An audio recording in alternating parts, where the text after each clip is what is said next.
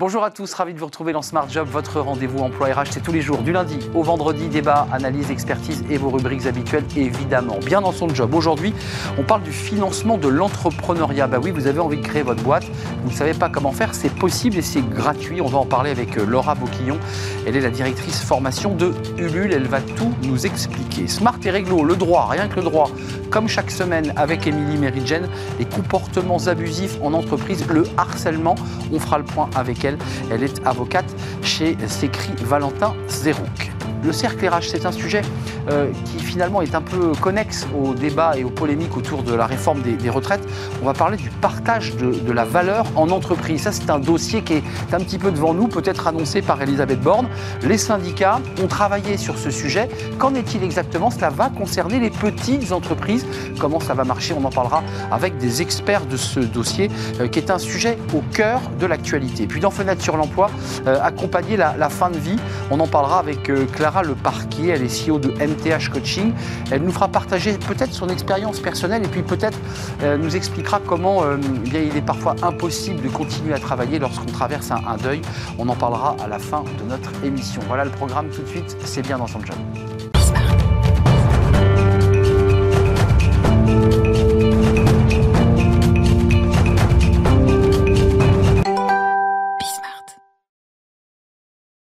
Bien dans son job. Euh, on parle beaucoup d'entrepreneuriat euh, sur notre plateau et sur la chaîne. On parle des entrepreneurs euh, audacieux.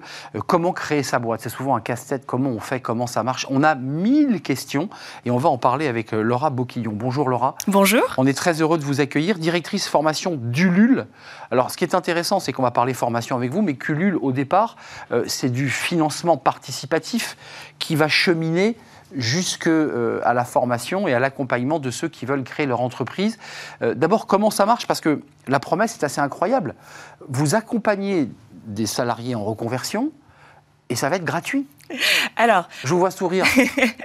Alors effectivement, en fait, on, s'est associé à euh, une entreprise qui s'appelle Canva, euh, qui est une entreprise euh, leader dans les solutions graphiques, pour cofinancer des bourses de formation pour des formations entrepreneuriales, effectivement. Des formations entrepreneuriales pour créer une entreprise à impact positif. Hein, c'est pas une entreprise, voilà, je précise, puisqu'on retrouve... alors il y a une personne sur cinq, nous, qui nous parle de retrouver du sens dans son projet professionnel. Donc c'est, on voit que c'est la colonne vertébrale un petit peu de l'envie d'entreprendre. Puis c'est votre philosophie chez Ulule. Hein. Et voilà, ça fait partie de nous en tant que notre philosophie en tant qu'entreprise Bicorp. On fait partie des entreprises euh, en France qui, qui, avons été labellisées euh, parmi les premières en 2015. c'est vrai ça a toujours été la colonne vertébrale voilà, du, de, de l'esprit, d'avoir certes une activité euh, économiquement viable, euh, mais qui euh, ait un impact positif sur la société euh, et l'environnement. Ça veut dire quand même que ces jeunes entrepreneurs et moins jeunes, parce qu'il y a des, reconversions, on a été salarié, puis un jour on dit stop, je vais créer mon entreprise, j'ai une idée, vous les sélectionnez quand même sur la base de la qualité du projet et, de sa qualité d'impact. Exactement, et sur son profil aussi, parce que comme vous le dites, on a des profils très très hétérogènes. on a été très surpris dans les candidatures de recevoir des des projets de personnes de euh, plus de plus de 60 ans, euh, de, de, personnes euh, qui qui viennent par exemple d'être mamans. On a beaucoup les jeunes mamans sont surreprésentées par exemple dans, dans les candidats et donc on essaie de varier les profils, d'avoir aussi un maximum de personnes en situation de handicap. donc ça rentre dans les critères aussi pour choisir les projets. Il y a deux sujets, il y a le contenu des formations et les thèmes et, les promos. Là vous avez déjà une première promo, j'ai envie d'appeler ça la promo, 30 personnes. Qui... C'est une promo de formation exactement euh, pour créer son entreprise à impact. Alors après, il y a différents programmes selon leur stade de maturité. Euh, il y en a qui sont déjà prêts à financer leur projet par le financement participatif. Donc ils s'axent plutôt sur euh, la préparation d'une campagne de financement participatif. Et vous êtes là aussi? Et donc on est là aussi pour avoir, pour les accompagner dans ce service-là. et d'autres veulent plutôt travailler sur l'aspect marketing digital. Et là, la nouvelle promo va plutôt être sur le bilan de compétences. Euh, le bilan de compétences pour euh, faire le point d'abord sur euh, ce qu'on a envie de faire. Nous, on a beaucoup, beaucoup de personnes qui arrivent dans l'envie d'entreprendre avec un mal-être au travail qu'ils ont vécu dans une expérience salariale. Je pense que vous allez en parler juste après dans, hmm. dans l'émission. Et, un accident professionnel, j'ai envie de dire, harcèlement, difficulté. exactement. On a le mot burn-out qui revient très souvent également.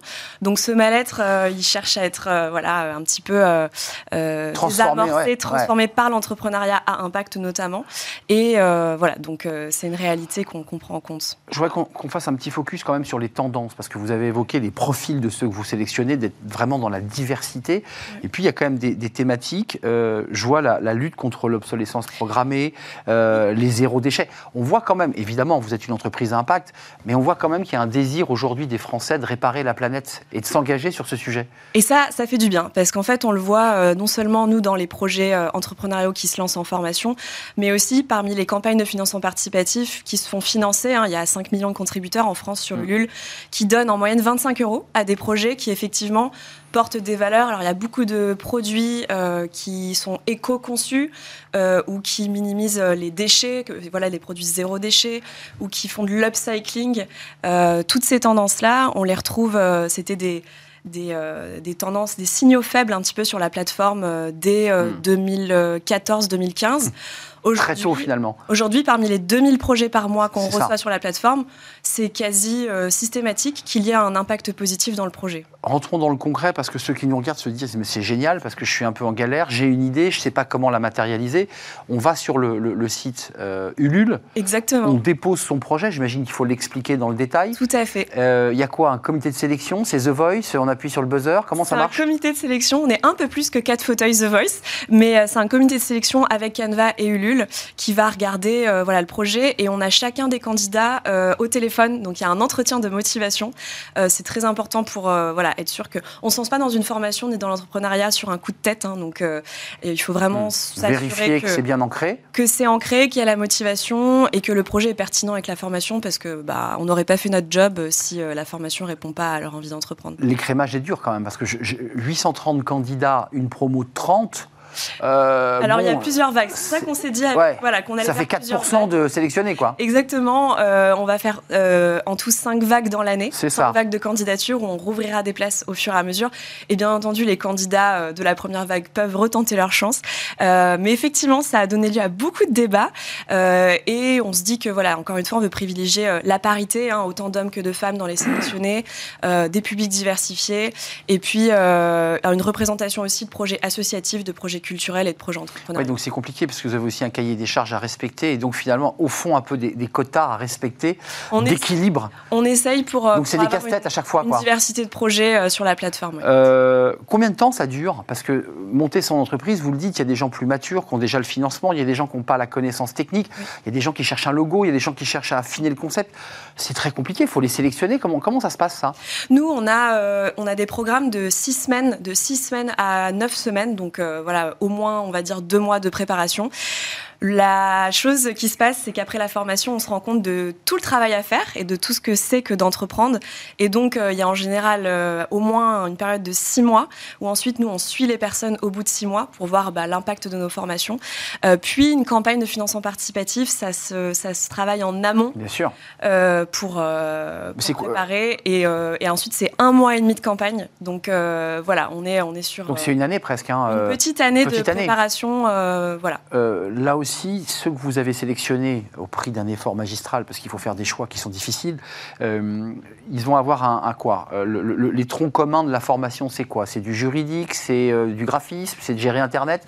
Parce qu'il faut, faut, faire tout ça en même temps. Alors ça commence surtout par la connaissance de leurs clients cibles et donc de leur marché et des tendances. Et après, du coup, la définition de leurs produits, de leurs services pour répondre à, cette, à ce client. Et ensuite, effectivement, ça va se faire des éléments plus juridiques et plus financiers pour euh, bah, financer tout ça. Mm. Euh, et le crowdfunding fait partie des solutions, mais il y a aussi beaucoup d'autres euh, solutions dans l'écosystème à impact positif. Et ça termine par effectivement le marketing digital. Mm. ça, c'est une clé.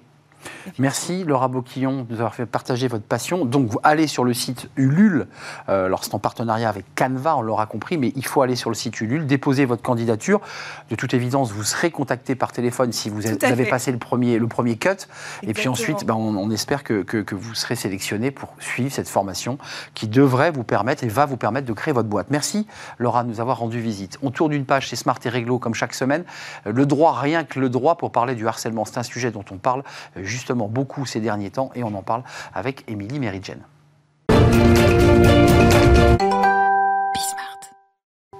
Smart et réglo, comme chaque semaine, euh, un avocat, une avocate vient nous parler d'un sujet de droit. On parle de, des comportements abusifs en entreprise, donc du harcèlement euh, moral et sexuel, et on en parle avec Émilie Méridjen. Bonjour Émilie. Bonjour Arnaud. Ravi de vous accueillir, associé en droit du travail chez Sécri Valentin Zérouk. Je pense que je l'ai dit euh, correctement.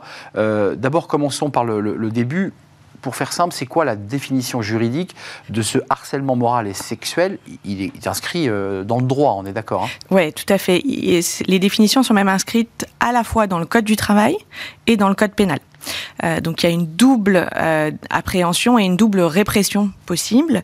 Alors c'est quoi? C'est des comportements qui sont euh, en gros abusifs, répétitifs. c'est nécessaire d'avoir une répétition et qui ont pour objet ou pour effet de porter atteinte aux conditions de travail du salarié. Ça, c'est pour le harcèlement moral, et de porter atteinte à sa dignité, euh, donc il y a vraiment des critères qui doivent être réunis. Il ne s'agit pas simplement de pas bien s'entendre avec son boss, c'est vraiment cette notion un peu d'acharnement, d'humiliation, de mise au placard euh, qui doit pouvoir être démontrée pour le harcèlement moral. Euh, il y a deux sujets, il y a le harcèlement institutionnalisé et il y a le harcèlement dont la loi a durci un peu plus encore là récemment. vous avez vu, on est passé en fait d'une condamnation, d'une amende à une condamnation pénale. Enfin, vous l'avez forcément. Alors, oui, oui, bien sûr. On a durci quand même la législation sur ces questions. Oui, on a durci la législation et ça va de pair avec aussi une libération de la parole. Je pense qu'avec les phénomènes euh, MeToo, Balance ton port, euh, et puis aussi avec le Covid et l'évolution du rapport au travail, les salariés ont euh, un peu plus de distance, on trouve, avec leur, leurs entreprises. On voit d'ailleurs beaucoup de gens qui préfèrent aujourd'hui être indépendants. Mmh. Et ceux qui restent en entreprise ne sont plus du tout enclins à tolérer des comportements abusifs, alors que ce soit du harcèlement ou autre, un, un management vous parliez du harcèlement institutionnel, il y a des boîtes dans lesquelles culturellement on traite mal les gens. Et ces boîtes-là, je pense qu'elles auront du mal à fidéliser et à recruter à l'avenir parce que la parole se libère et les exigences des salariés sont un peu plus élevées. Euh, juste parce que vous êtes une praticienne, alors on parle beaucoup de ce sujet dans les médias, la parole s'est libérée, des femmes s'expriment face caméra, racontent leur drame. Sauf que quand on va au bout de l'histoire, parfois on s'aperçoit que l'avocat nous dit bah euh, oui, il y, avait, mais j'avais pas la preuve. J'avais pas les documents, euh, j'avais pas de témoins. Euh, tout ça se jouait parole contre parole. Et il y a eu beaucoup d'affaires où bah, la personne qui était victime, bah, finalement, n'a pas pu avoir euh, gain de cause. Oui, alors. C'est compliqué. Le problème de la preuve est, est compliqué. Il appartient au salarié d'apporter des éléments qui laissent présumer euh, qu'il a fait l'objet d'un harcèlement. Aujourd'hui, il y a beaucoup plus de pression sur les employeurs pour mettre en place des mesures, notamment les procédures de lanceur d'alerte. Mmh. Euh, on doit investiguer quand on est employeur. Après, il faut aussi tempérer un petit peu cette question du harcèlement, en tout cas moral, euh, dans le sens où il y a effectivement des cas où les victimes ne peuvent pas le prouver, mais il y a aussi beaucoup de cas où c'est pas du harcèlement. C'est abusif. exactement. La victime présumée, qui peut d'ailleurs être condamnée elle-même à euh, des condamnations bah euh, pour euh, diffamation ou dénonciation calomnieuse, exactement. Mm très souvent, c'est en lien avec une insuffisance professionnelle. Quand on voit un harcèlement un peu, un peu gris, euh, c'est souvent que la personne, euh, le salarié qui s'estime harcelé, en fait, est pas très bon. Peut-être que son manager n'est pas très bon non plus en termes de management et qui sait pas trop le lui Mais c'est pas du harcèlement. Mais c'est pas du harcèlement. Euh, donc c'est pas évident de faire la part des choses.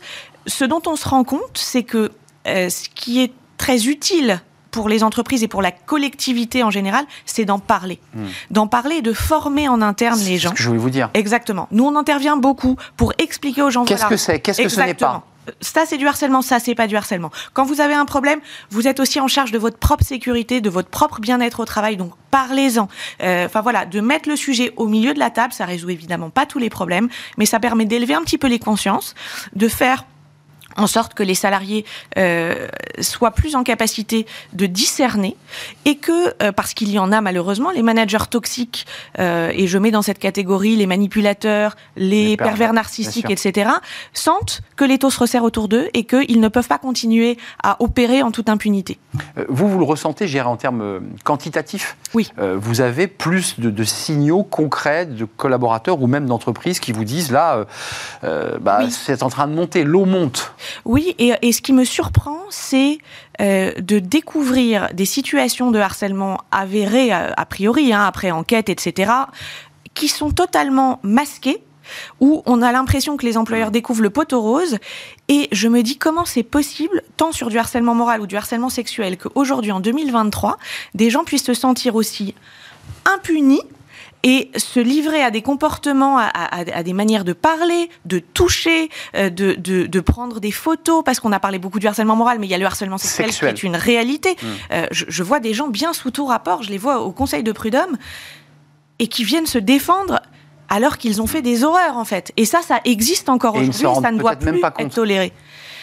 Alors c'est ce que certains médecins notamment bah, disent. Euh, j'ai lu ça. Oui, Ils ne se rendent pas compte que bah, j'ai rien fait de grave. Oui, je pense que euh, à passer un certain âge, on a quand même la gueule qu'on mérite et qu'aujourd'hui on a les moyens de s'informer, on a les moyens de euh, travailler sur soi pour se préserver nous et préserver surtout notre entourage. Donc à ces managers toxiques, je dis allez voir un psy allez voir psy et accueillez aussi des, praticiens, des experts, des avocats pour que ben, vous soyez pris en main aussi sur ce qui est du harcèlement et ce qui n'en est pas, parce qu'il y a souvent une grande confusion. Euh, des collaborateurs qui, disent mais je, vais aller voir la DRH, tu me harcèles, et puis finalement on est plus dans de la relation conflictuelle. Mais, mais, mais euh, il faut être vigilant sur ce Exactement. Et en parler en parler, former les gens, les mmh. sensibiliser et, quand on est employeur, montrer que c'est un sujet qui compte. Mmh. Et donc faire des affichages, j'imagine, et faire de la pédagogie au sein de l'entreprise.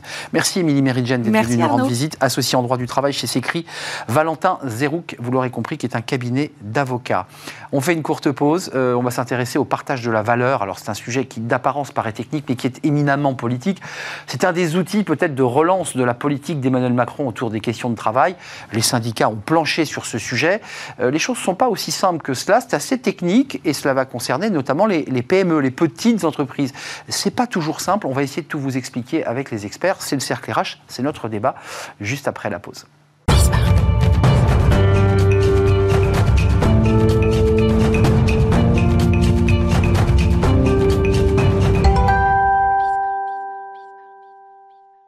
Le cercle RH, notre débat quotidien, on parle du partage de la valeur. Alors vous en avez entendu parler un petit peu, mais là vous allez en entendre beaucoup parler parce que le gouvernement eh bien, entend euh, utiliser ce texte qui est en préparation comme un véritable levier, je dirais, de relance euh, en termes d'image, en termes de politique euh, sociale, de partage des richesses, parce que le débat sur le salaire des grands patrons, sur le pouvoir d'achat et l'augmentation des prix dans l'alimentation, tous ces sujets finalement sont connexes à ce débat sur le partage de, de la valeur.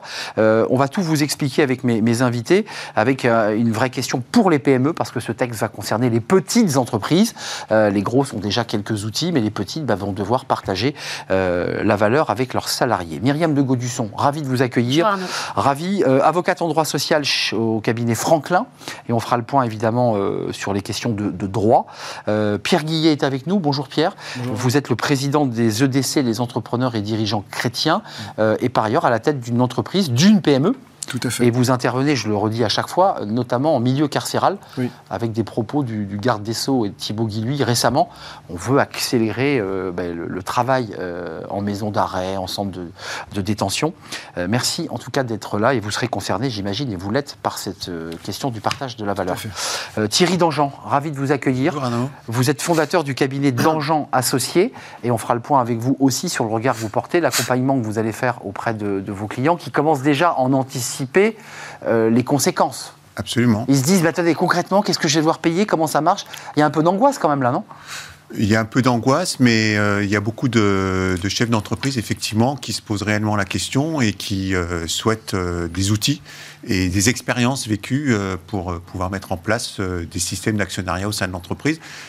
Même si dans le privé, il y a déjà beaucoup d'entreprises qui, qui font actionnaires salariés. Absolument, et qui sont souvent des grandes entreprises. Là, l'intérêt de cette affaire, c'est que ça touche les petites et les petites entreprises. 1 à 49 salariés, on est d'accord Juste un mot politique, Pierre Guillet, puisque vous, vous représentez, alors vous n'êtes pas un syndicat représentatif, hein, vous êtes une organisation d'entreprise, mais on voit quand même le, le, le, coup à deux bandes, c'est-à-dire on, passe, on, enjambe les retraites, et puis l'exécutif dit, bon, attendez, on va régler plein de choses, on va faire une loi travail d'un côté, on va régler le partage de la valeur pour donner plus de pouvoir d'achat aux salariés, et puis la France va continuer à rouler sur, à marcher sur ses deux jambes. Vous le ressentez ça ou pas? Ou c'est plus sérieux que ça? Euh, je dirais, nous, c'est vrai qu'on est déconnecté du, cadre politique, en fait, de ces sujets qui sont des sujets qui nous concernent, parce que, en fait, euh, euh, que l'on parle de retraite, que l'on parle de valeur, que l'on parle de travail, plus globalement, euh, euh, c'est vraiment l'essentiel, nous, de, ce qu'on. de notre. C'est votre ADN. De notre ADN.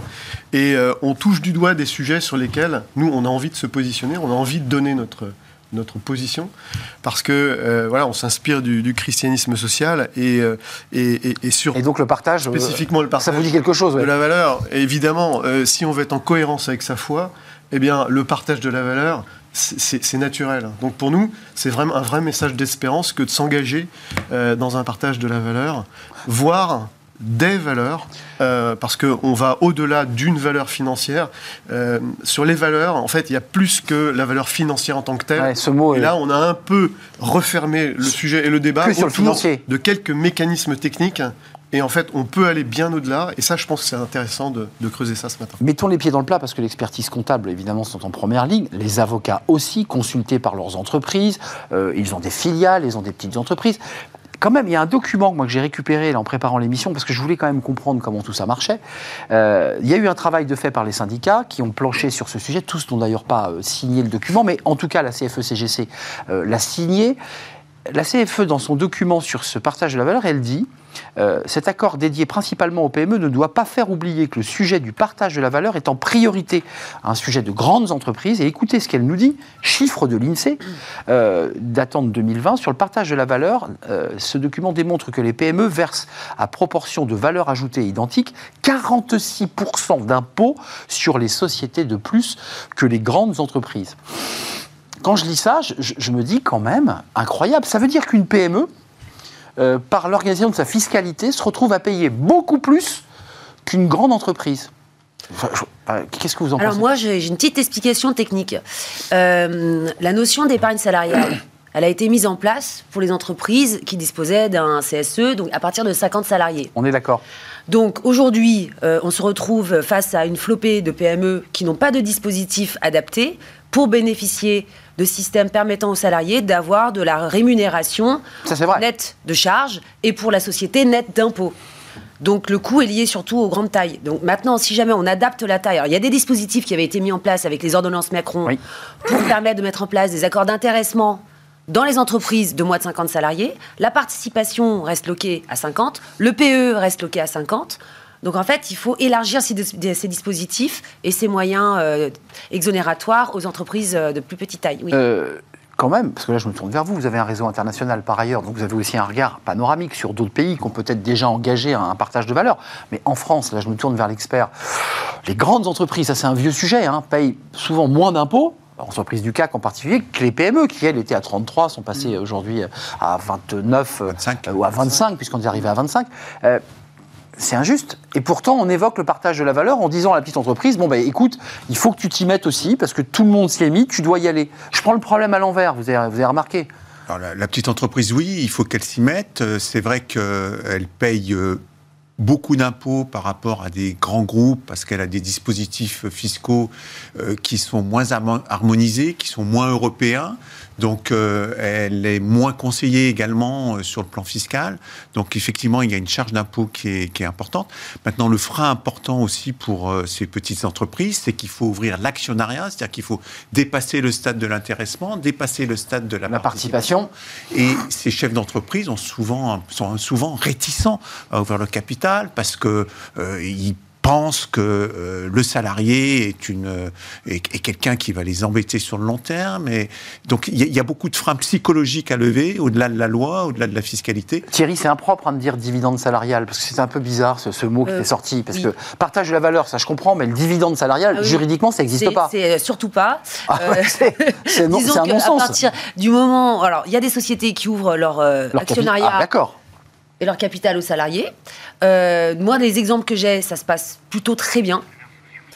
Euh, il y a, euh, c'est surtout dans des sociétés de gestion et des sociétés financières. C'est vrai.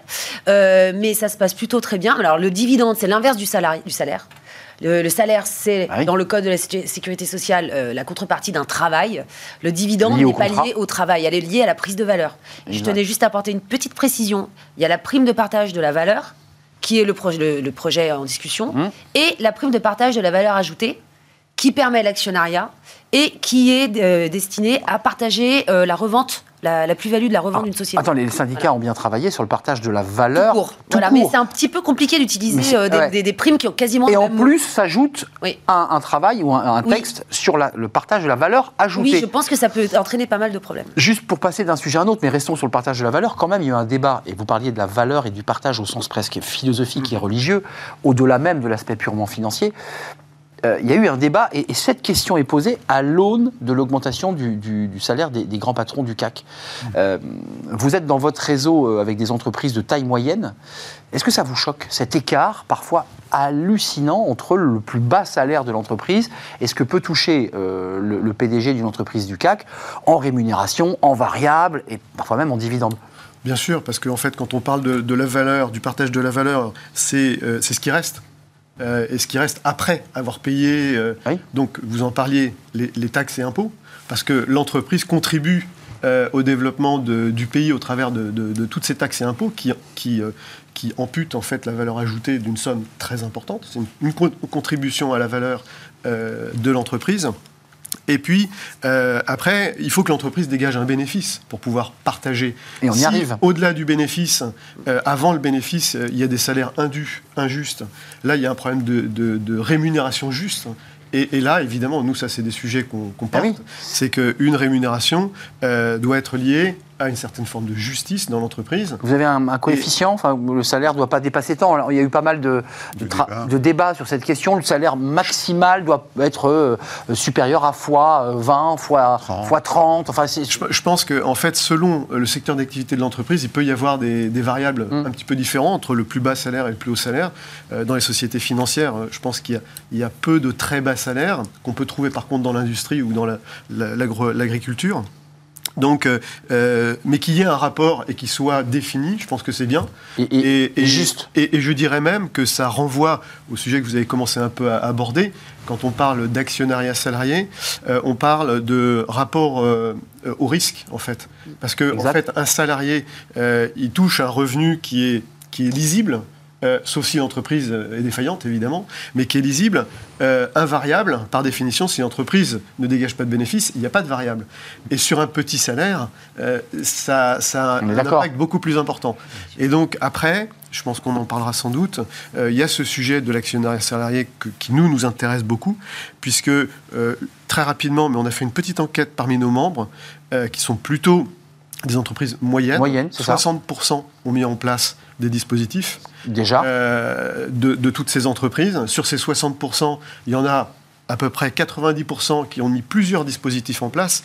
Et il y en a un quart qui ont mis en place l'actionnariat salarié. Donc, et l'actionnariat en donnant des actions à leurs salariés. Exactement. Et l'actionnariat salarié présuppose, en fait, de l'éducation, bah de, de, la transparence et donc une gouvernance euh, qu'il faut là vraiment aborder. Euh. Ça, vous l'avez fait, ça aussi. Je donne la parole à Myriam Gaudisson sur l'aspect juridique. On l'a fait chez Dangean Associés, effectivement. On est une, des premiers à l'avoir fait dans une profession réglementée, oui, ce bah qui est énorme. Euh, vous le dites fort justement, l'actionnariat salarié, ça oblige à une éthique dans les affaires, mm. ça une éducation aussi à, la discrétion, communication de la marge des affaires bah vis-à-vis de ses salariés. Évidemment. il faut quand même considérer que dans nos entreprises sur tout service, nos entreprises n'existent que grâce à nos salariés. Bien sûr. Donc il faut arrêter de considérer qu'un salarié ne doit pas être un actionnaire. Au contraire. Vous avez vu, on l'a fait basculer sur la valeur ajoutée déjà. On est parti sur la valeur ajoutée. C'est intéressant. Euh, parce qu'on sent bien que chez vous, ce levier aussi de dire vous êtes des acteurs essentiels de mon entreprise et donc de fait, au-delà du salaire, je vous en donne un petit morceau. Vous en êtes aussi un peu les propriétaires. C'est ça le message que je vais passer. Vous en êtes les propriétaires, vous contribuez à la rentabilité, vous êtes impliqué dans l'entreprise. Euh, donc c'est autant de facteurs qui contribuent à rendre l'entreprise plus vertueuse, plus importante, plus bénéficiaire et utile pour euh, l'ensemble de ses actionnaires. Je me fais l'avocat du diable. pour préciser quand même que si ce texte passe, parce qu'il sera débattu à l'Assemblée, il y aura des amendements, enfin, c'est la vie parlementaire, c'est il faut avoir fait trois ans de bénéfices. On est d'accord, hein, c'est pas à la première année. Euh, c'est ça la règle. Hein. Oui, mais c'est assez normal parce que vous ne pouvez pas offrir une entreprise, pardonnez-moi, à vos actionnaires, à vos salariés, si elle n'a pas une certaine linéarité, on si est elle n'est pas solide, si elle n'a pas des bénéfices suffisants et récurrents sur les années qui viennent. On ne peut pas engager nos salariés dans des combats et dans des entreprises qui seraient défaillantes sur le long terme. Alors, attendez, les, députés macronistes expliquent, la majorité, que ça prouve que le dialogue social est fort en France à travers ce texte. Et puis, il y a quand même des députés de l'opposition, notamment Eva Sass, une écologiste, qui, qui, quand même pointe du doigt des difficultés sur ce texte sur le rapport de la valeur. elle parle des difficultés notamment liées à l'optimisation de la fraude fiscale. et c'est en un mot, pour le dire un peu plus directement, tout le monde va avoir intérêt à mettre un peu la poussière sur le tapis pour donner le moins possible. Je me fais l'avocat du diable. Est-ce que, je, est que je me trompe ou pas, Myriam? Est-ce qu'il y a des tentatives ou tentations de se dire, bah, nous, on est, tout à fait d'accord pour euh, partager, mais pas trop? Il y aura des dispositifs de contrôle. Euh, comme tout nouveau dispositif, je pense que les inspecteurs euh, ont ah oui. à cœur de venir vérifier si le texte a été bien implémenté. il faut savoir que ce dispositif permet aux entreprises de verser sans charge et sans impôt euh, une rémunération aux salariés nette entre 3 000 et 6 000 euros.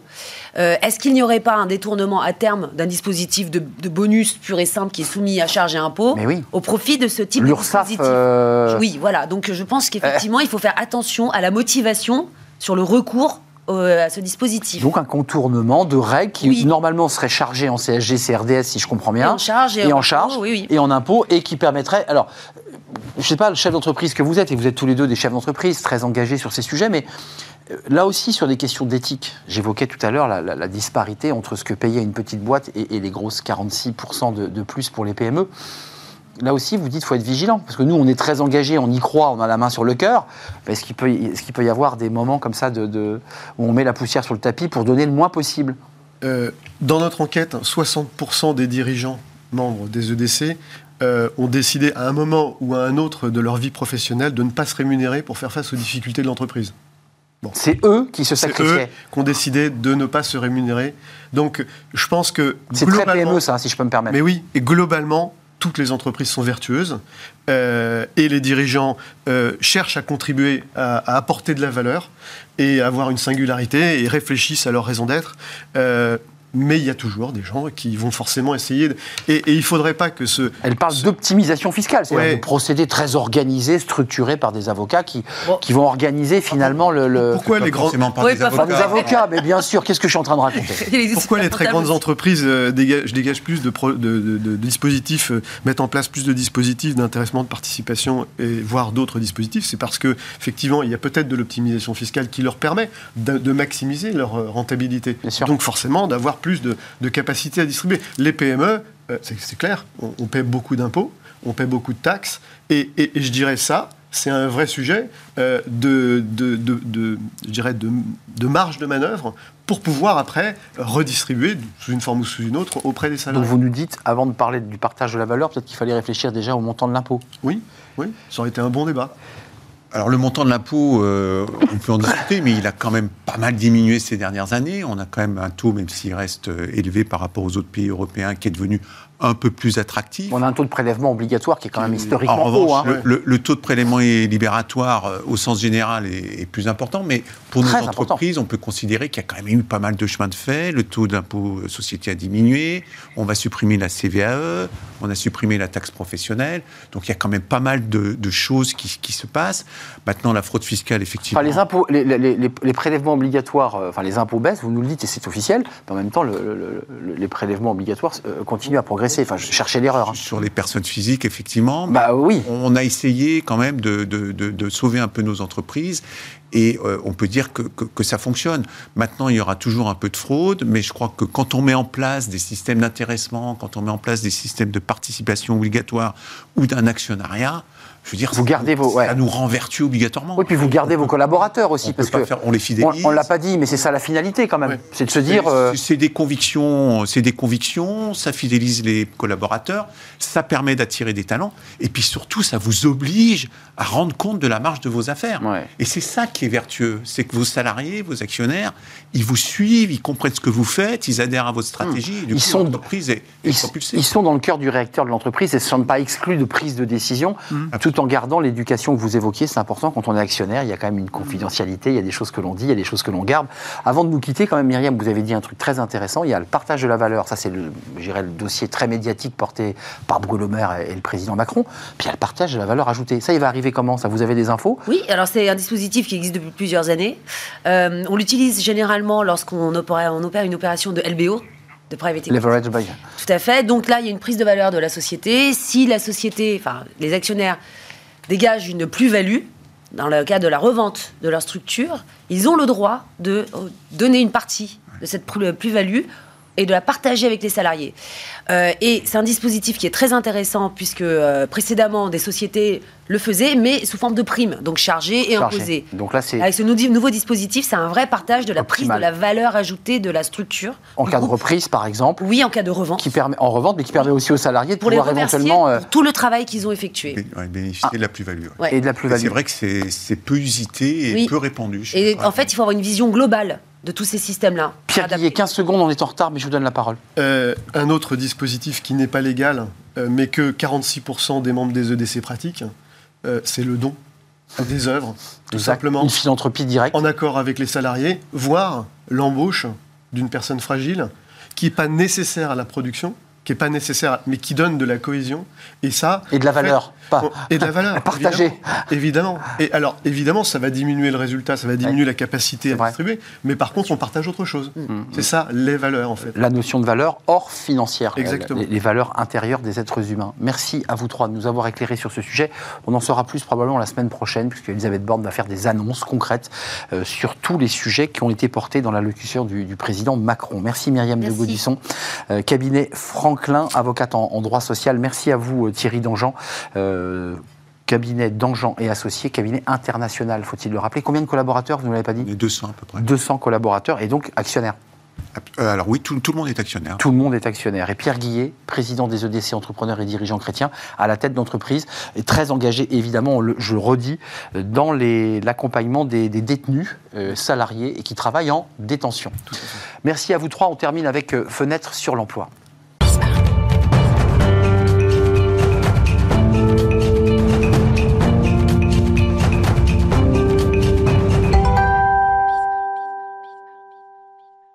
On termine avec fenêtre sur l'emploi pour parler de l'accompagnement de la fin de vie et parfois même de cette cohabitation douloureuse, difficile entre le, travail et euh, cette période qu'on appelle la période de deuil. On en parle avec euh, Clara Leparquier. Bonjour Clara. Euh, ravi de vous accueillir. Vous êtes CEO de MTH Coaching et vous, vous accompagnez à distance justement un, coaching clé en main. Vous avez choisi de nous parler de ce sujet. C'est vous qui avez choisi de nous en parler. D'abord parce que vous avez été traversé, vous personnellement, sur cette question de la, de la fin de vie. La fin de vie, c'est quoi? C'est prendre soin de ceux qui restent, de les accompagner, de leur tenir la main, puisque c'est de ça dont, il est question. Euh, c'est le sujet qui est au cœur de l'actualité aujourd'hui, c'est le sujet des aidants. On continue à travailler, puis on a une autre partie de sa vie qui est consacrée à, accompagner quelqu'un en fin de vie. C'est ça le sujet.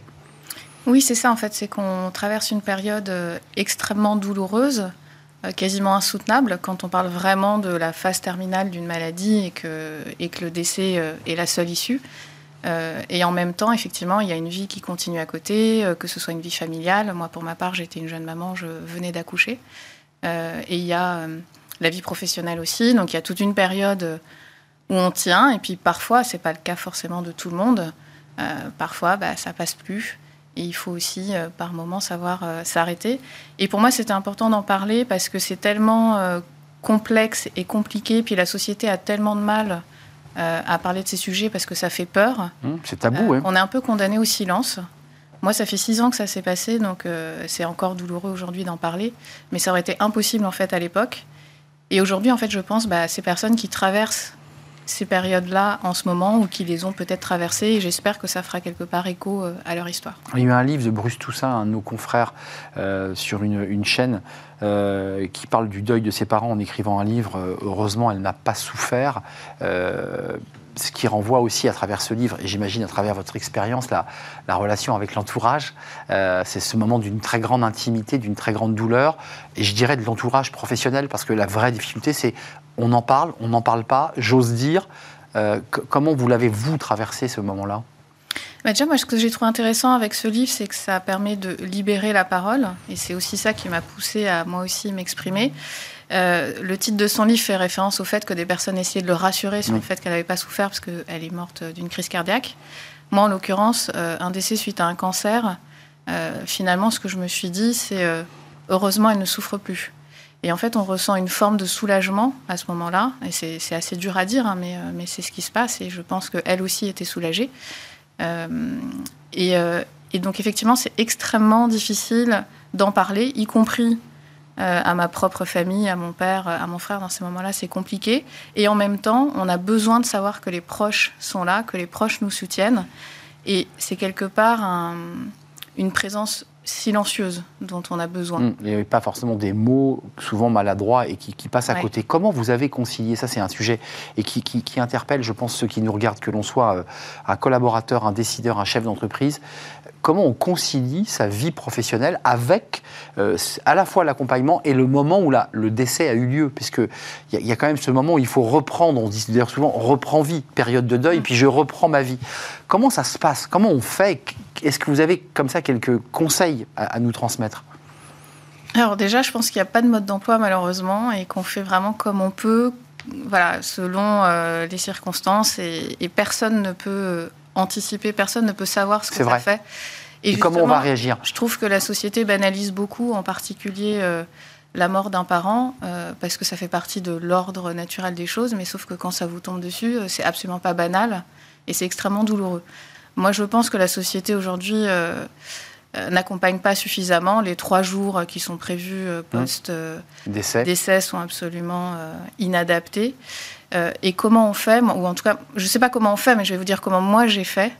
Euh, pendant longtemps, en fait, j'ai tenu, euh, y compris dans la phase dite de, cancer généralisé, où voilà, c'est des traitements qui, en fait, n'ont unique but que de se dire on va prolonger un petit peu la vie, mais on ne va pas guérir. Euh, et, donc là, bah, je faisais des allers-retours, euh, j'ai voilà, essayé de donner le change. Et en fait, il faut quand même être présent pour la personne malade. On s'autorise assez peu aussi hmm. euh, à être faible parce que finalement, on se dit mais qui je suis pour souffrir alors qu'en hmm. face de moi, il y a quelqu'un qui... Et on s'épuise soi-même d'ailleurs parfois. En train de, mourir et on s'épuise soi-même. Moi, j'ai regretté de ne pas avoir été informée par mon employeur de, du congé proche aidant. C'est ça, j'allais vous poser la question. Je l'ai découvert en fait par moi-même et bien trop tard, j'ai découvert quand ma mère est entrée en soins palliatifs.